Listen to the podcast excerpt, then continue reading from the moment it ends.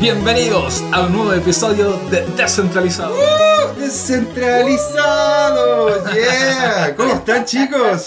Porque el, el sonido cumpleaños, la voz, el ringtone El cumpleaños. ringtone de ya hay cinco personas. Cinco Sí, personas. no, Manten- eh. mantenemos ahí, mantenemos ahí. No, es la persona, es la persona detrás de la música. La Ah, ya, no, no gracias, particularmente hoy día, pero en esta semana, así que ahí el- desde el equipo descentralizado con nuestro estimadísimo Jo- José. Miguel le deseamos un feliz cumpleaños. Muchas gracias. Sí, No, sí. no te creo, está de cumpleaños. Pasado, o sea, ya, ya estuvo, ya estuvo. ya, ya ya. Pero es el, es el, es el Claro. eh, programa que corresponde para el saludo. Exacto, sí. de hecho, y- Nuestra querida voz en off también te quiere decir algo. Off, off. Oh, estoy, estoy sentido. Oh, por Dios. ¡Qué potencia! lo que- ¡Oh, Dios! Don Claudio, ¡qué maravilla! Eh, eh, esto- estos momentos profundamente conmovedores. Es- don Claudio me deja, me deja para adentro. de sí, Sí, quedarán en los anales de la radiofonía. Exactamente. Estamos podcast. también, estamos también con Gino Stock, nuestro periodista estrella. Muchas gracias, así es. Así es porque es el único periodista. sí, no. Es el peor periodista del programa No, y el mejor Gino. al mismo tiempo. ¿Y con quién estamos, Gino? Pero por favor, estamos con tremenda presencia, ya la escucharon ahí, la- las risas, la alegría de Carla Mutoni. Va a tener que esperar un ratito porque es, es de esos personajes, esas personas con sendo currículum. Sí, o sea, de hecho, estamos Men- teniendo anotaciones y nos quedamos sin pizarra. Así, efectivamente. Voy Carla, mentora UC, eh, mentora de Women Leadership, eh, del- también tiene eh, embajadora de Singularity en Chile, es directora ejecutiva de Spring Up eh, y eh, también es directora de la Fundación eh, Portas, ¿no? Exactamente, Fundación Portas. Así estamos. Portas. Y, y que probablemente se nos queden en el tintero un par de más, porque. Claro, o sea, ahí- y ahí tenemos que ir conociéndola. Pues, eso. Co- ¿Cómo, ¿Cómo partió todo? ¿Tú, tú llegaste a la universidad queriendo justamente esto? ¿Tenías una intención anterior de meterte en la tecnología? Oh, la verdad es que yo llegué a la universidad porque me di cuenta que no quería ser piloto. Al salir. ¿Piloto? ¿De carreras o de, No, o de piloto de aviones? aviones. Al ¿Y salir. a ser piloto de aviones? Espérate, faltó. No, no, O sea, no me yo- queda espacio en la pizarra para. Claro. Yo, yo te vi y pensé como en Top Gun, no, no sé. Me faltan los lentes. claro. Entonces, pero ya ibas a hacer. No, ¿Estás es haciendo el curso de piloto? Eh, es que, a ver, yo salí de, del- del colegio, digamos, y yo empecé como en tercero medio con el tema del emprendimiento. Entonces, al cuarto medio dije, ok, ¿qué hago? ¿Me sigo por el tema de business? O siempre habría querido, me tincaba la idea de eh, meterme a la Fuerza Aérea. Y yo dije, ok, ya, antes de meterme a la Fuerza Aérea, que es como una, una decisión súper grande, saquéme una licencia de vuelo. Entonces, por un año me dediqué a sacar una licencia de vuelo. A, a a la mitad de, de los estudios dije, oh, no, qué lata, no es para mí. me Era muy metódico, negocios". era muy, muy, Era muy fome, como que dedicarte, muy rutinario. Eso me refiero, que es muy rutinario. como dedicarte a todo el tiempo a hacer lo mismo, Mm. era como muy fome. Entonces yo dije, ok, quizás, lo- no, no, quizás los negocios como lo más lo mío, porque uno puede crear y puede inventar cosas y al mismo tiempo podéis ayudar eh, mucho a, a- a- a todos, digamos, al resto de la gente. Yo vengo con, yo ya había venido con un emprendimiento Pero muy imagínate todas las personas que no llegaron a su destino porque tú no fuiste piloto. ¿Tú podrías haber ayudado a todos? No, te. Pobre, bueno. No, un un saludo cordial a todos los, las y los pilotos ahí. Es, es verdad, las pilotos, es verdad, sí.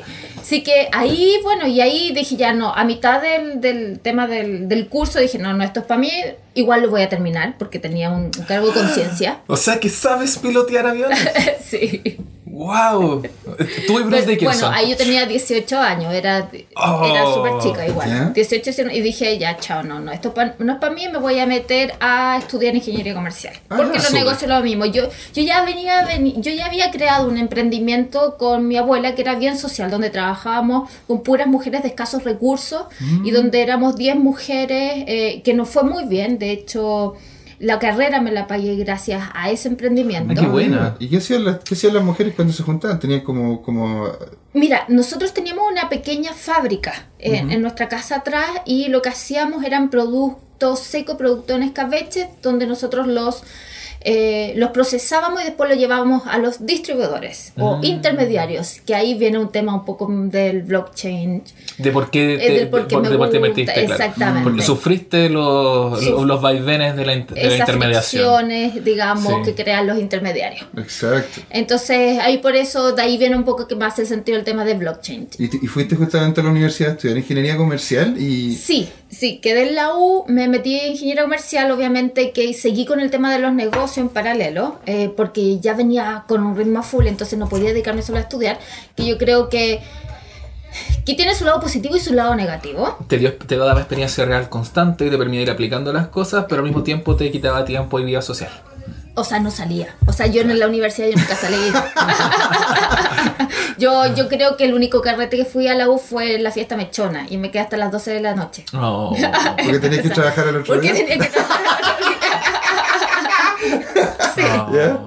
Sí, no, yo creo que fue la única, en serio, en serio. Y porque después me tenía que dedicar a trabajar y, y a estudiar, y era de las que me levantaba a las 6 de la mañana, ¿cachai? Y, y estudiaba y después seguía trabajando, y era todo un... Todo fue, era siempre como, La misma digamos, rutina. esa es la Claro, misma esa es la- rutina.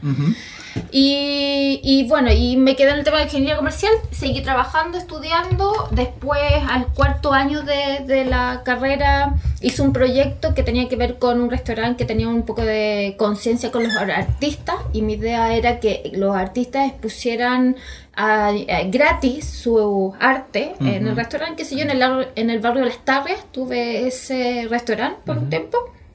Y después dije, no, ten- tenía, tenía que terminar la tesis. Dije, no, sabes que no puedo más. Porque de repente me iba de la, U- de la U, me iba a trabajar y del trabajo de repente me quedaba dormida debajo del escritorio estudiando y después era todo el Y día. los restaurantes son súper demandantes, además por los horarios, Sí, por todo. Sí, claramente. Es el, el- el tipo de, de negocio. Sí, y especialmente el tema de los inventarios. Claro. Mm. Que los inventarios, o sea, de repente a mí se desaparecían 10 kilos, 20 kilos de carne y no tenía cómo, no tenía idea cómo. Entonces el tema del inventario es el que uno tiene que manejar mucho con, en los restaurantes. Y, y nuevamente también las fricciones con los, con los intermediarios. Exactamente, exactamente. Bueno, O sea, sí. claro, tu experiencia de vida te está como terminado llevando a este tipo de soluciones. al blockchain. Qué loco. Sí, sí, y de alguna forma también cómo podemos eh, motivar a la gente y que todos se saquen eh, beneficios de esto. No solamente algunos, que eso también es un tema para mí súper importante. Entonces, dentro de los conceptos para mí importantes es el tema uno de la confianza, el otro es de la colaboración y el otro es del beneficio mutuo. Y, y esos conceptos para mí en mi vida son súper importantes y eso me llevaron de alguna forma a al blockchain. Pero ahí todavía cuando estaba saliendo, cuando estaba haciendo la tesis, todavía no habías escuchado hablar de blockchain. No, para nada, no, si yo no tenía idea. Yo creo que blockchain eh, lo empecé a escuchar hace como dos años atrás. Después conocí a Eduardo eh, de acá, de Eduardo Lem. Eduardo Lem. Lem, sí, y él me empezó a comentar más del tema que Eduardo es increíble. Pero, Ajá. ¿cómo? eh, Volvamos ahí a la. al- eh, sacaste la tesis, o sea, te dedicaste, saliste del restaurante y te dedicaste. y sí, yo dije, ya vendo todo, me dedico a la tesis, me dediqué tres meses a la tesis full, que si yo di el, ¿cómo se llama? El, la, la tesis ante este jurado, saqué el, el título, el, el grado, y después me llama Deloitte. Eh, y me dice que la ven a armar el, el área de estrategia en Deloitte Chile, junto con un equipo de trabajo. Mira, o sea, recién salí el tiro, eh, llamado, pero Me- de la compañía. O sea, sí, pero, pero no digamos que ay, queremos sacar la mutón y éramos No, un equipo de te- trabajo, te- te- digamos. Y tú llegaste ahí igual, y generaste esto, ¿no es cierto? Eh, sí, sí, ¿Ya? lo creamos eh, y la verdad que para mí no, no fue un... O sea, aprendí mucho, Mm. pero hay personas que están hechas para trabajar en una gran corporación y que quieren respetar protocolos y que pueden asumir ciertas cosas y, y hay otras personas que somos un poco más creativas, digamos, o que de repente no nos, si no nos gusta algo, no, yo no lo sigo simplemente. Mm. Si a mí no me hace sentido ciertas cosas, como que ya yo dejo las cosas de lado y digo, no, chao, no es para mí. Claro, Entonces eso me pasó en Deloitte. Habían demasiados protocolos, había muchas cosas que, aparte yo era, era una cabra chica, si tenía 24 años, que venía de dueña de un negocio, que iba a un puesto que no era el más alto, digamos, y tenía otras personas arriba. Entonces Claro. yo venía también con una actitud de un poco más de jefa. Entonces, Claro, ¿cachai? claro. Entonces mucha gente me, ahí me ponía la, la pata, no me entendía, yo tampoco los entendía. Entonces yo dije, chao, no, no estoy ahí, me voy, ¿qué hago? Emprendo de nuevo en Chile, y, pero tenía un sueño. Y mi sueño era que tenía que aprender a surfear. Ah, mira. Así que me fui a surfear. Así que me fui a agarrar mis cosas y me fui a vivir a Australia, a Sydney. Por- Notable. estuve dos años porque era una de las cosas que yo quería hacer, que era el tema de surfear. La Universidad de Cine me aceptó para hacer un máster porque no podía ir de vaga, tampoco solamente a surfear. Y también al mismo tiempo estaba trabajando con una empresa de turismo de lujo, que su mercado era el ruso. Y en ese tiempo ellos querían expandirse a América Latina. Entonces yo los ayudé a expandirse a América Latina y de hecho ahora están en toda América Latina desde Chile. Mira. Entonces como que también tuve esa experiencia, aprendí a surfear, que era para mí lo ¿Y más importante. ruso? No, no, no, no, para mí eso no, demasiado difícil. Sí, y no sé, la verdad si aprendería ruso, como que me tinca el chino, el... eh, A todos les. Sí, a todos gente le nos tinca sí, a mí también me he Sí, dicho me como tinca- que me como el chino. No, yo me Sí. quedo con el ruso. Bueno, ¿Sí? a- a- a me me- significaría mucho más poder aprender chino, sí, es muy, muy útil.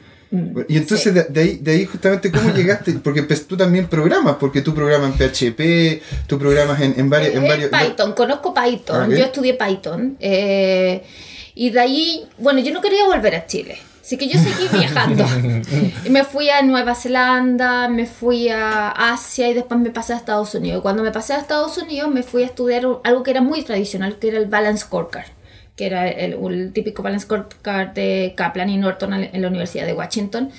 Y yo dije, no, esta cuestión no, no va para acá el tema. Porque era tan tradicional, era tan burocrático, era muy antiguo. ¿En qué año estás, eh, fuiste allá en Washington? En Washington en el 2014. Ya. Eh, y dije, no, Balance Scorecard no es acá, aquí no, no, aquí- este no es el futuro. Y decidí irme a Boston a ver qué estaba pasando en el MIT, en, en estos laboratorios del Mid Media Lab. Y conocí a gente, hicimos un equipo de trabajo, comenzamos con una startup, eh, nos ganamos un premio en Estados Unidos en el insti- con el Instituto de Biomimesis de California. Hicimos una investigación, investigamos la hormiga y el sistema que ellas tienen de distribución de alimentos por igual. Ellas no centralizan la forma de distribuir los alimentos. O sea, es súper descentralizado. Y en base a esta investigación, nosotros creamos una aplicación que permite la distribución de los alimentos eh, a la comunidad por la comunidad, no por un, por un organismo, exactamente, Mira. sino que la misma comunidad hace que la distribución de los alimentos sea como más equitativa. Wow. Wow. ¿Y eso entró en, lo ejecutaron? ¿Se ejecutaron? en Se ejecutó en California el pilotaje. eh, nosotros levantamos a través de privados dos fondos en Estados Unidos que nos permitió desarrollarlo.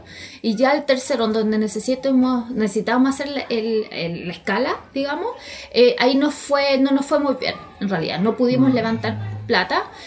Eh, y el equipo ya estaba muy cansado porque había, yo estaba en, en Francia, había otro en San Francisco, otra persona en Boston, otro en Chile, entonces como que nos empezamos a desgastar mucho y decidimos dejarlo como stand-by.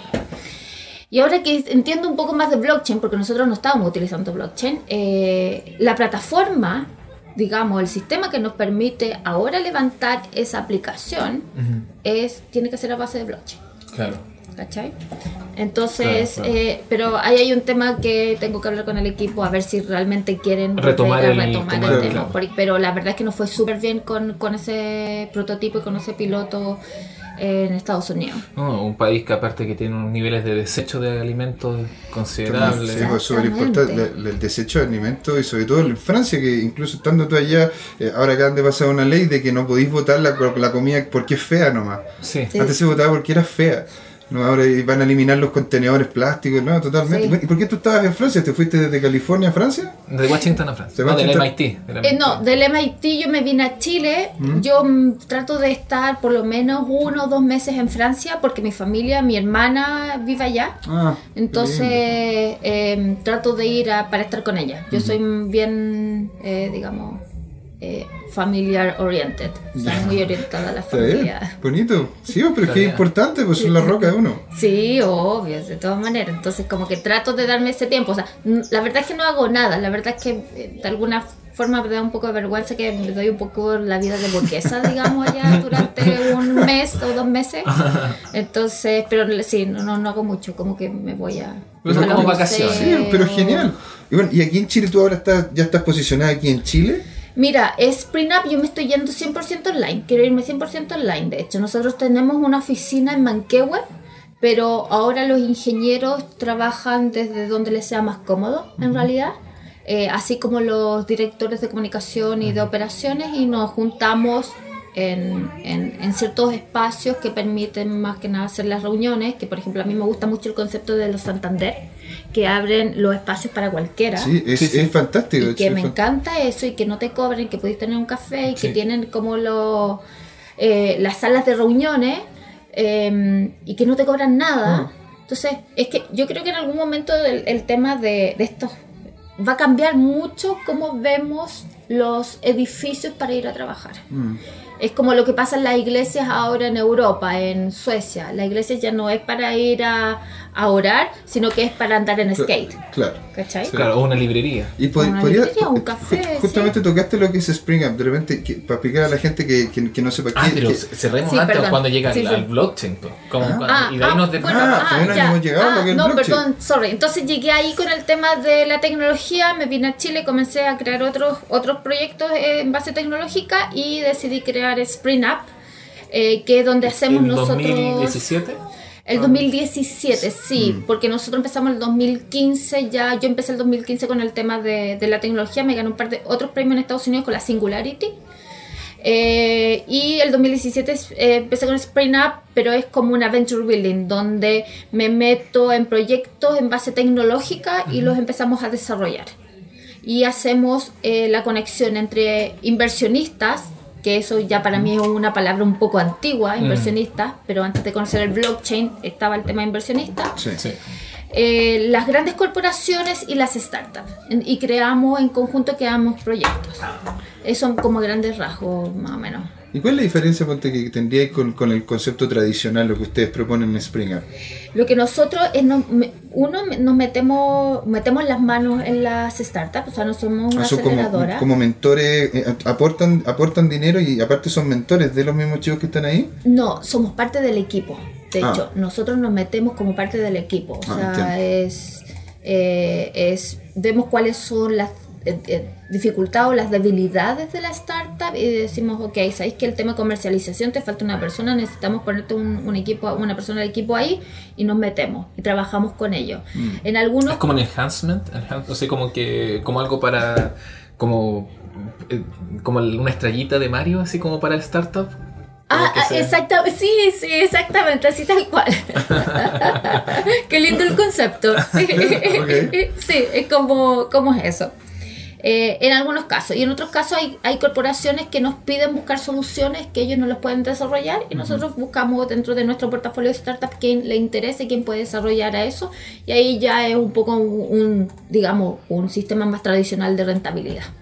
Digamos que eso nos permite vivir el día a día, tampoco podemos... eh, Claro, porque con la startup es mucha apuesta. es mucha- mucha apuesta, sí, sí. Especialmente acá en Chile, que igual falta mucho en temas de profesionalismo en, en las startups. Sí. Y también me imagino, o sea, falta de todo, también falta conexión con el capital, que es, por eso el- el- el- me imagino que es el rango en el que están... Y, Sí. y- y también tú de- debes enseñar mucho eso, me imagino también con, en tus mentorías, ¿no es cierto? Lo que son la Cato, los, los proyectos que tienes ahí. ¿Cómo, cómo ves tú lo que es el, el- el- el ámbito universitario en los proyectos que tengan que ver con esto? Mira, eh, en, en, en el MBA yo me di cuenta que, bueno, yo terminé el MBA el año antes pasado y me di cuenta que eh, todavía el sistema educativo es demasiado tradicional en la forma de enseñar. Los MBA, un MBA obviamente que es para que llegue a ser un gerente general el día de hoy. Y, y, un, y un gerente general que el día de hoy no tiene idea de tecnología, que no tenga idea de inteligencia artificial, que no haga un- que no tengan estrategia en relación al blockchain o inteligencia artificial, o sea, Es creo- sí, yo creo que ahí habría que cambiarlo. O sea, el directorio debería cambiar ese CEO. Absolutamente. Es, ta- es tan ridículo como el general Bru, que, decía, que no- ahora la- el, el del proyecto Huracán, que ahora en el, en el juicio le decía, el abogado decía, pero si él no sabe ni siquiera ocupar su smartphone. El, el general de inteligencia de Carabineros ¿Qué? decía, no No te ni siquiera creo. su smartphone. Esa es la defensa del...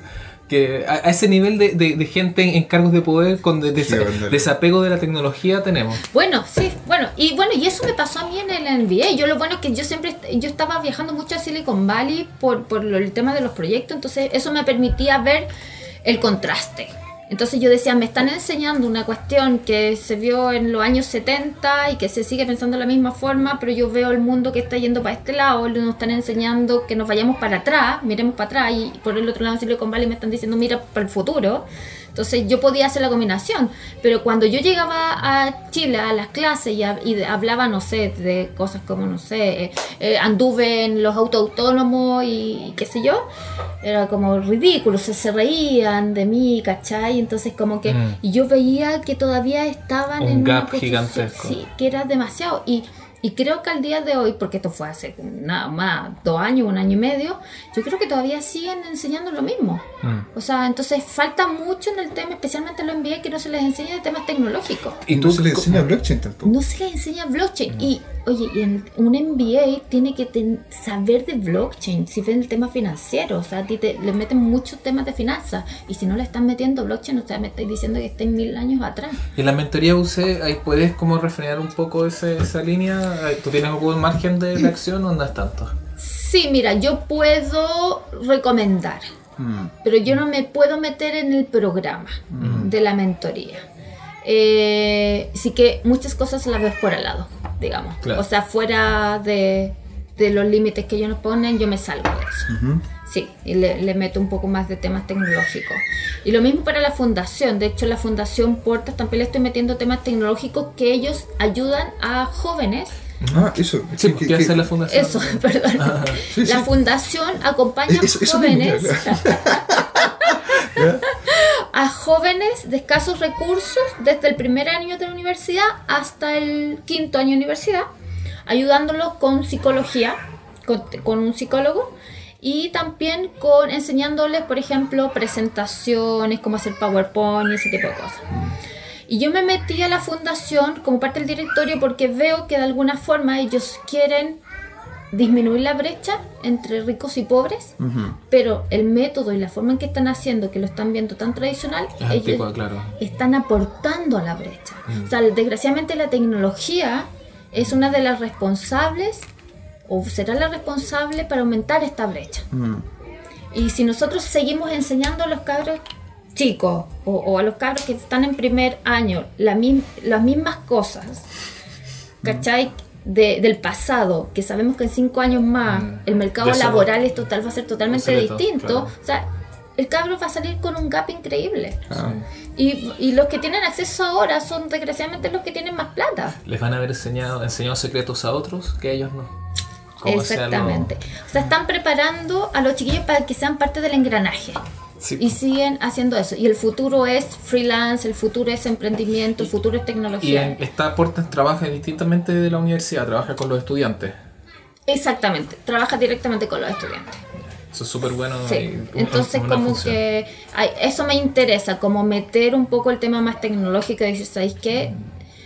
Es- yo sé que tú querías ayudar, pero te estáis haciendo, eres, vas a ser responsable de este gap. Va a ser parte del Es- problema. vas a ser parte del problema, a pesar Ah. de que tú, yo sé que tú no quieres, Sí. pero estás siendo parte del problema. Y, y- y otra otra línea, porque ya son como con los con Portas, con la mentoría UC, eh, ya esos son temas de educativos. Y otra línea que también va en lo educativo es la, en, en la fu- eh, con las mentorías en Women Leadership. Woman Leadership, qué lindo. Que Sí, también es otro sí, ¿De qué se sí. trata? Qué chulo el tema ese. Que tiene El- tu espíritu educador, Eh, ¿sí? me- pedagógico. sí, bueno, es que mi madre es profe. Ah, qué nice, un saludo grande. Eso, eh, para eso hay que tener voluntad. Vocación. Sí, no, qué Vocación. Vocación. Pero sabes que yo no sería profe, no podría ser profe. O sea, yo no podría. Eh, chócale, mi madre también es profe. ¿En Sí, serio? Sí. No, imagínate 50 cabros chicos. Yo me acuerdo cuando iba al colegio éramos 50. Mm. Yo en ese momento no te- me daba lo mismo la profe, pero ahora digo, pobre profe. Sí, Sí, uno sea, fue terrible. 50, Sí, ¿cachai? Y yo, Incluso yo- llega hasta la universidad eso. Bueno, haciendo clases en la universidad, claro, te topáis con cursos que son de 40 y la verdad que tienen comportamiento de perekinder algunos. ¿En serio? En serio, así que- A veces uno llega a oficinas y tienen todavía comportamiento de así. Es verdad. Así que no, eh, A veces uno llega descentralizados. Es que esto es la fiesta de monos. Sí. Bueno, y mi hermana es profe, ella sacó, ella es doctorado de la Sorbonne en, en París y ella es profe de, de esa universidad en París. Mira. Así que tengo, y bueno, y, y también parte de mi familia también tiene un colegio que es como para eh, subvencionado en, en una escuela, digamos, para personas de escasos recursos, para Qué familias de escasos recursos. Entonces Y- tengo por todos lados el tema educacional. Y Woman Leadership. Ah, sí, Woman Leadership es eh, una asociación o, em, que nace en Suiza, en donde se ayuda y se acompaña a mujeres para que desarrollen sus, em, digamos, sus características de ser una líder, pero siempre desde la feminidad. Porque lo que pasa eh, ahora que las mujeres para ser líderes y para que se sientan escuchadas Tienen que usa replicar mucho con el recurso exactamente masculino. Entonces, y la filosofía de eh, Woman Leadership es, nosotros desde lo femenino podemos hacer mucho más cambios que si utilizáramos herramientas masculinas. No necesitamos adquirir her- herramientas masculinas porque ya Eh, lo es Es que tenemos. claro, las mujeres no necesitan ser masculinas para poder justamente tener las mismas oportunidades. Exactamente. Y el liderazgo no necesariamente se puede entender de una sola dinámica, de una- Mm. desde la visión de... Ahora, eh, entretenido en ese sentido preguntarte, eh, o pregunté, como cuál es la, concepción de lo femenino y lo masculino, por, por Uh. porque... Yo creo que lo femenino es un poco más, eh, digamos, de, de, de dar, eh, no, no de dar, sino que de estar más abierto y de recibir y que tiene que ver más con un tema un poco más intuición, de poder llegar a la persona y conectar mucho más con el otro. A y nivel poner- emocional, A nivel emocional, sí. Y eh, ponerse en los zapatos del otro.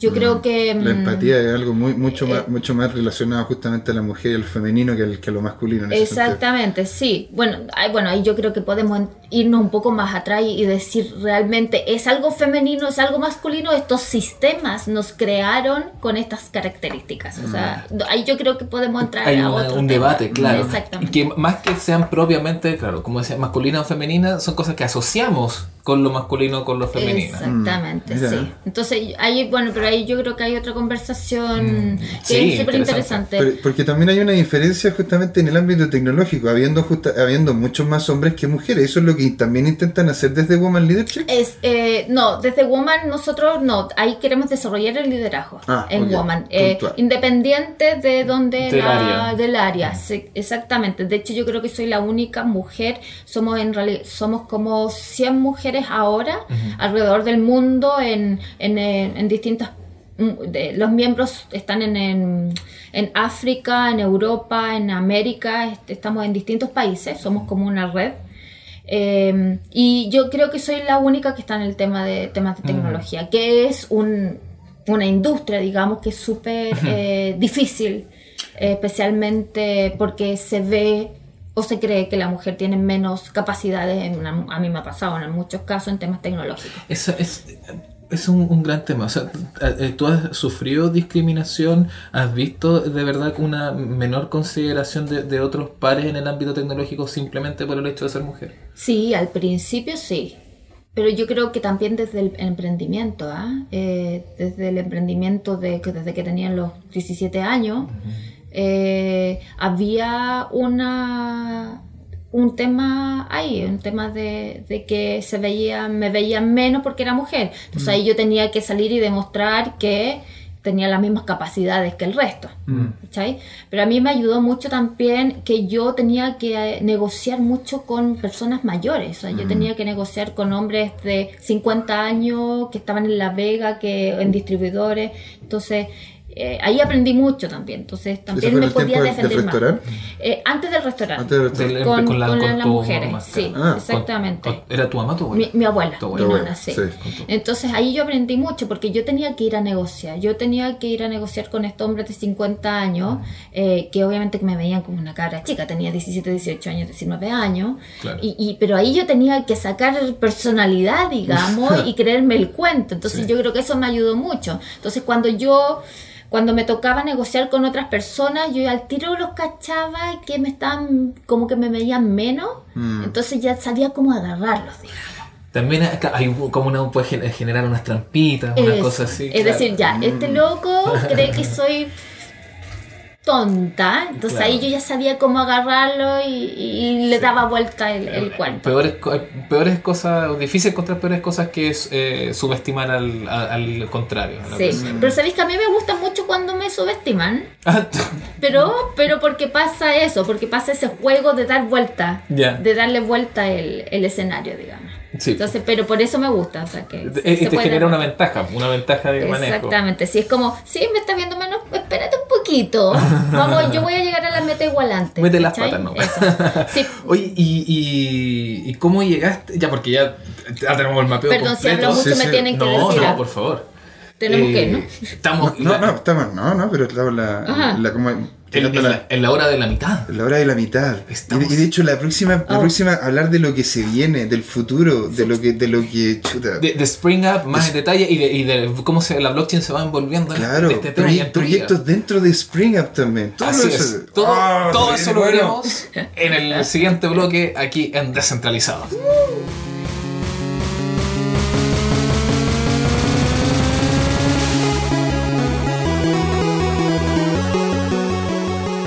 Bienvenidos al segundo bloque en Descentralizados.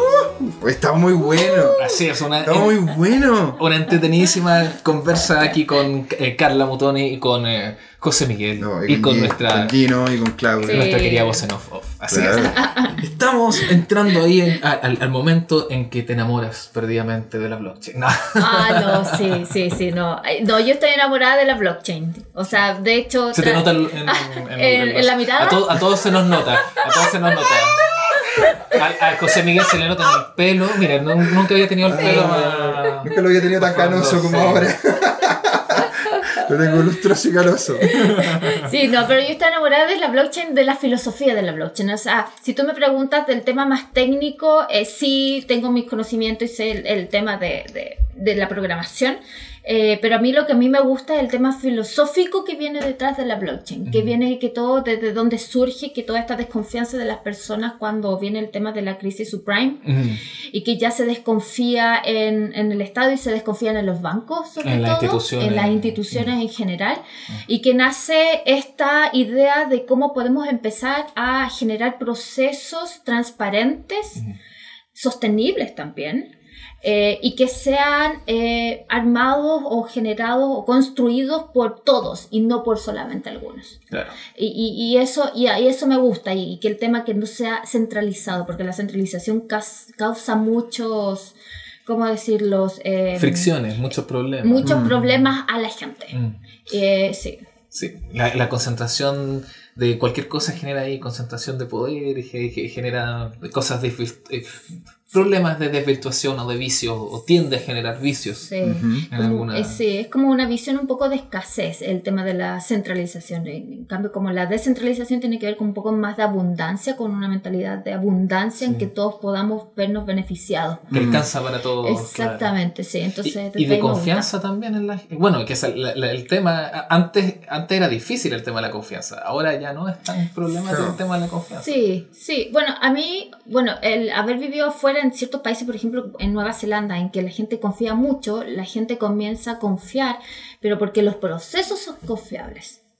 Y una vez que tú tienes los procesos que, en los que tú puedes confiar, ya eso se traspasa a la mentalidad, al mindset de las personas. Mm. Y cuando las personas pueden confiar en estos procesos, la gente puede confiar entre sí. Viene desde la Entonces, institucionalidad, es- dices tú.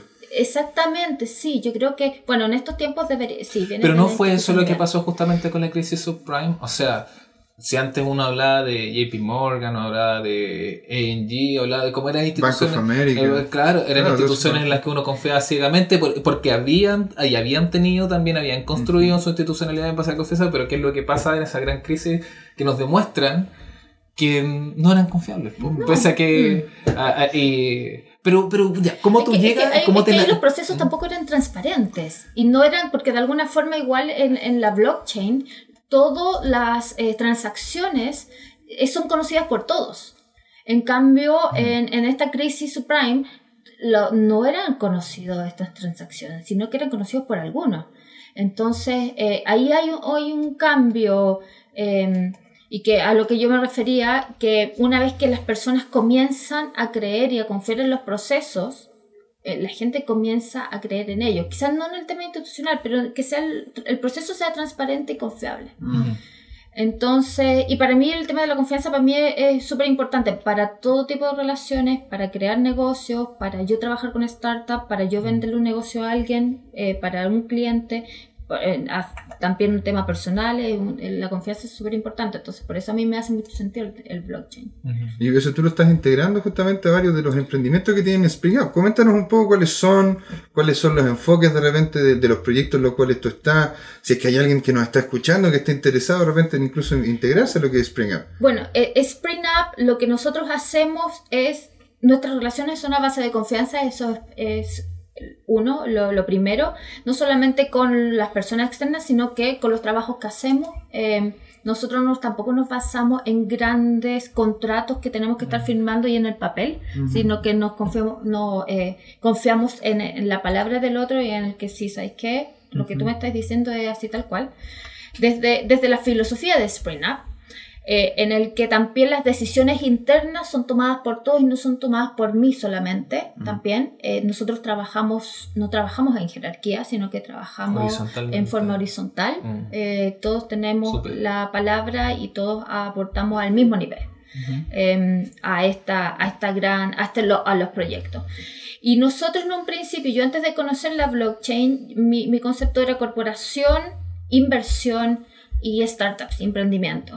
Y, y, yo conocí a Eduardo hace unos meses atrás en el que me empezó a hablar más a fondo desde el punto de vista de cómo levantar plata a través de la plata. Eduardo Lem de Consenso. Exactamente, sí. Le mandamos un saludo, ¿eh? de hecho ha venido un par de veces.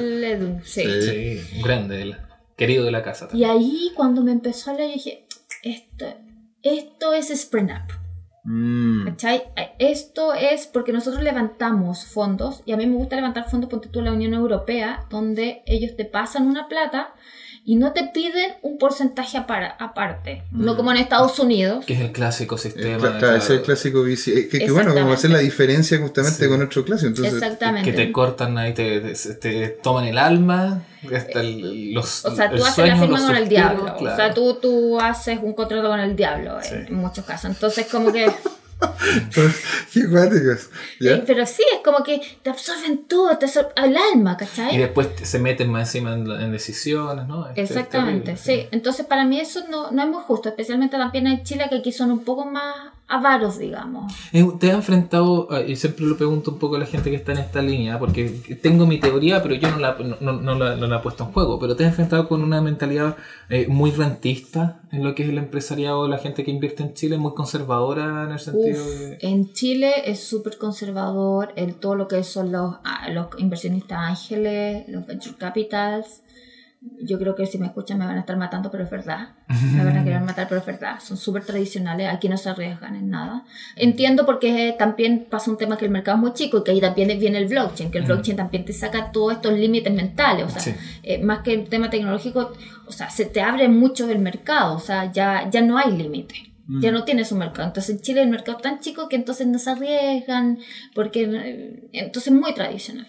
En general, claro, se, se viene a, repetir eh, fórmulas probadas afuera que a, apoyar posibles construcciones internas. exactamente. ¿Y como qué construcciones internas justamente están generando en Spring? ¿Qué proyectos hay ahí? ¿Qué, qué, ¿Cuál también es el, como el futuro que, que se ve con estas tech? Bueno, bueno, lo que nosotros ahora estamos haciendo es el tema de desarrollar y levantar como una crowdfunding, pero desde la blockchain con ICO, que estamos desarrollando eso, pero internamente como un proyecto interno para comenzar a em, financiar proyectos en base tecnológica a través de la blockchain.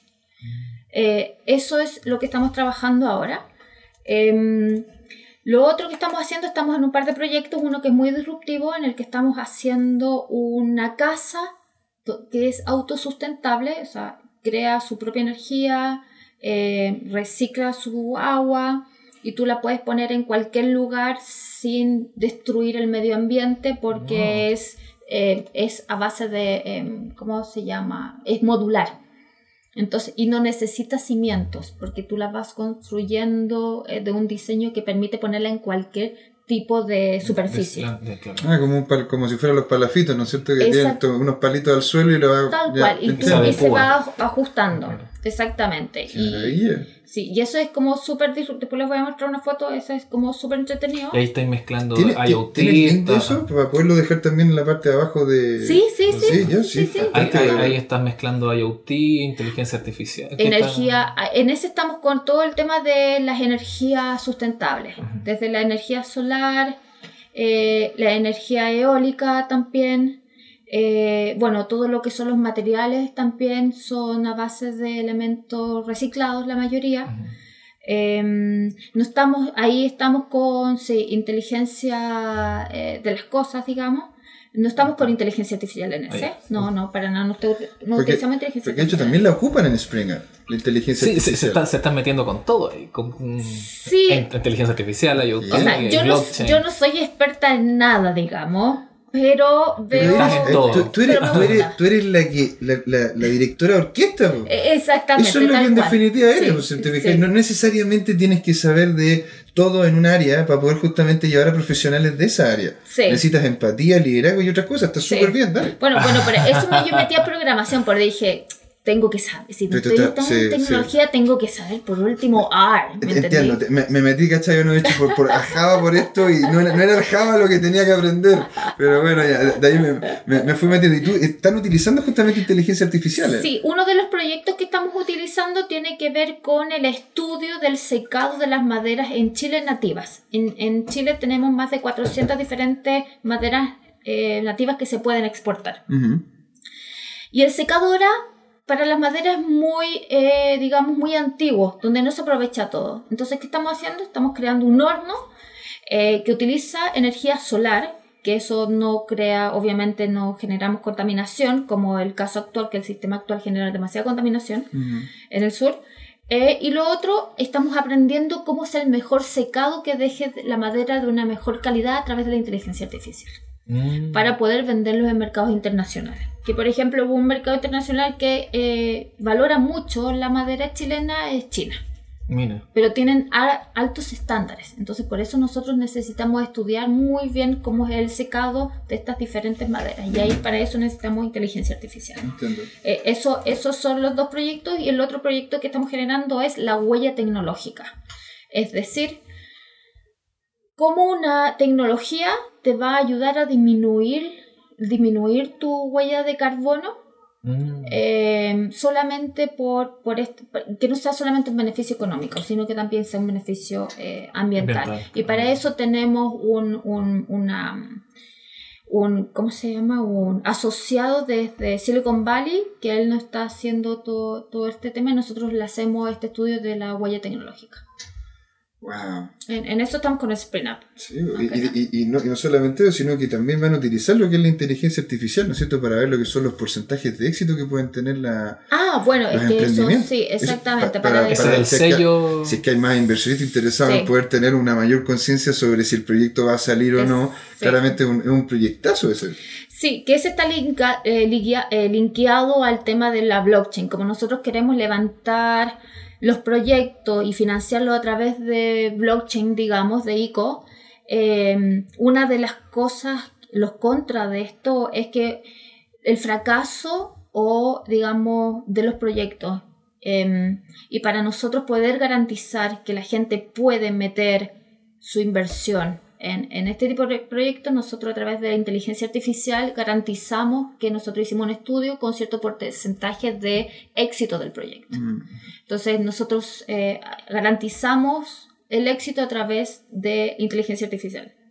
Pero qué notable. ¿Y las ICOs son por proyecto o es una ICO que hace Spring Up para justamente hacer de ahí la subdivisión del dinero dependiendo de la, la necesidad de cada uno de los proyectos? No, es por proyecto. Es por proyecto. Sí, cada uno de los proyectos va a tener su propia ICO, su propia token. Exactamente, Ya, sí, sí, así, tal cual, sí. sí Ya. Creo eh, nosotros pensamos que el, la mejor sistema en estos momentos, que cada, cada proyecto tenga su, su. Qué notable. Su- su porque no solamente tienes inteligencia artificial en Spring sino también participaste en un evento de inteligencia artificial. Ah, sí, eso fue reciente. Eh, yo organicé, yo soy como soy representante de Singularity University en Chile y este mes nos tocaba hablar sobre inteligencia artificial y eso fue el jueves, nos fue súper bien, tuvimos una oh, increíble, tuvimos 300 registrados Pero la primera notable. semana. Felicitaciones. Sí, Sí, sí, ¿no? nos fue súper bien. Los expositores fueron de lujo. eh, los chilenos realmente están haciendo cosas súper potentes. Muy potentes. Wow, tenéis que contarnos algunas, po. Sí. ¿Qué cosa están haciendo? Eh, Porque la inteligencia artificial y el blockchain van de la mano. Van, no, van de la mano. Porque el y- Big Data, Y el IoT, el claro. IoT. Sí. Eh, bueno, lo, lo ul- lo que le puedo contar de ese evento que estuvimos con Matías Mushnik, que es el CEO de The Not Company, que es una empresa, una startup chilena que se fue a Estados Unidos, que le ha ido súper Esos bien. son los de Not, la, de Not Mayo. Sí. Mm. Y que ellos, a través de Giuseppe, que Giuseppe es una especie de Terminator bueno, que utiliza inteligencia artificial, Giuseppe ve cuáles son los mejores componentes de las plantas para crear el- un sabor y una textura de un alimento específico. Mira, tú. Y estuvimos con, y, y la está llevando el Matías con The Not Company y todo el equipo, y, y es un emprendimiento a nivel internacional. Sí, Sí. no, les ha ido súper bien y les va a ir mejor. Es muy probable. Sí, que- de todas maneras. Mira, el futuro para mí es vegano. Yo soy vegana y creo que el futuro es vegano, Te-. Estamos ahí, yo soy vegetariano. Ah, pero, estamos, pero, pero bien. Sí, no, yo- el- sí, el sí. futuro va para allá. Y, y nos fue súper bien. Realmente quedamos muy, muy, muy eh, contentos con eso. Súper, no, excelente. El, el- en realidad, como decía José Miguel, eh, aquí eh, son como los pilares del futuro. El- Sí. La blockchain, la inteligencia artificial, el, el Internet de las El Internet de cosas, las cosas, eh, sí. la realidad virtual, la realidad aumentada también tiene sus cositas hay que decir. El, todo el tema del manejo de Big Data son como estos grandes, grandes pilares que, que ya hacen posible vivir. Y no solo ver, vivir una realidad de- del futuro. Sí. El, el tema eh, y el desafío es, eh, bueno, cómo hacemos que ese futuro se acerque antes y aparte que sea más justo, más, más comunitario, más como lo de que... confianza. más de con confianza. Sí. Yo creo que el futuro es blockchain, o sea, aparte de todas estas tecnologías, pero el futuro es blockchain porque Mm. va a cambiar los paradigmas de, de las sociedades. Mm, De de cómo nos maneras. relacionamos. Sí, de todas maneras. totalmente. Oye, Y qué, qué, qué, qué buen podcast. Se fue redondito, oye, maravilloso. rapidísimo, re- redondo y rapidísimo. Redondo y rapidísimo, oye, qué Pero- maravilla. Y, ten- y tener a Carla, porque en realidad siempre tiene cosas que hacer, o sea, Sí, hay que decir que te damos una, te damos- te damos una gracia gigantesca Fuimos por estar acá. unos privilegiados de... Perdón, disculpen. Sí. No, pero sí, pues, más que invitada cuando quieras. o sea, sí. Absolutamente. También ya ha sido aquí de la casa Kawin, siempre que, que nos hospeda. Aquí en José Arreta 85, el cowork también que está acá en José Arreta 85 para que lo vengan a conocer. Así es, con la presencia constante de Crypto Chile y sus amigos. Exacto. y bueno, nos despedimos por ahora, ya los dejamos invitados para un próximo Facebook Live, como siempre los vamos a estar cambiando los días miércoles. Eh, y eh, como siempre los podcasts ahí que van a estar, que los grabamos los viernes, pero los salen los lunes. Claro. Porque hay que editar y todas esas cosas. Pero no Hay que estamos... darle tiempo a la voz en off, off que no. Así es. Al querido- al querido Hay que darle, hay que darle tiempo. Pero lo estamos esperando entonces para la próxima aquí en Descentralizado. Muchas gracias, Carlos. Gracias a ustedes, se pasaron, lo pasé súper bien. Nice. Nosotros también, ¿verdad, José Miguel? Total, totalmente. Y nos despedimos. Hasta luego, don Claudio. Y nos vemos una vez más aquí en. O para la próxima, mejor dicho, en Descentralizado.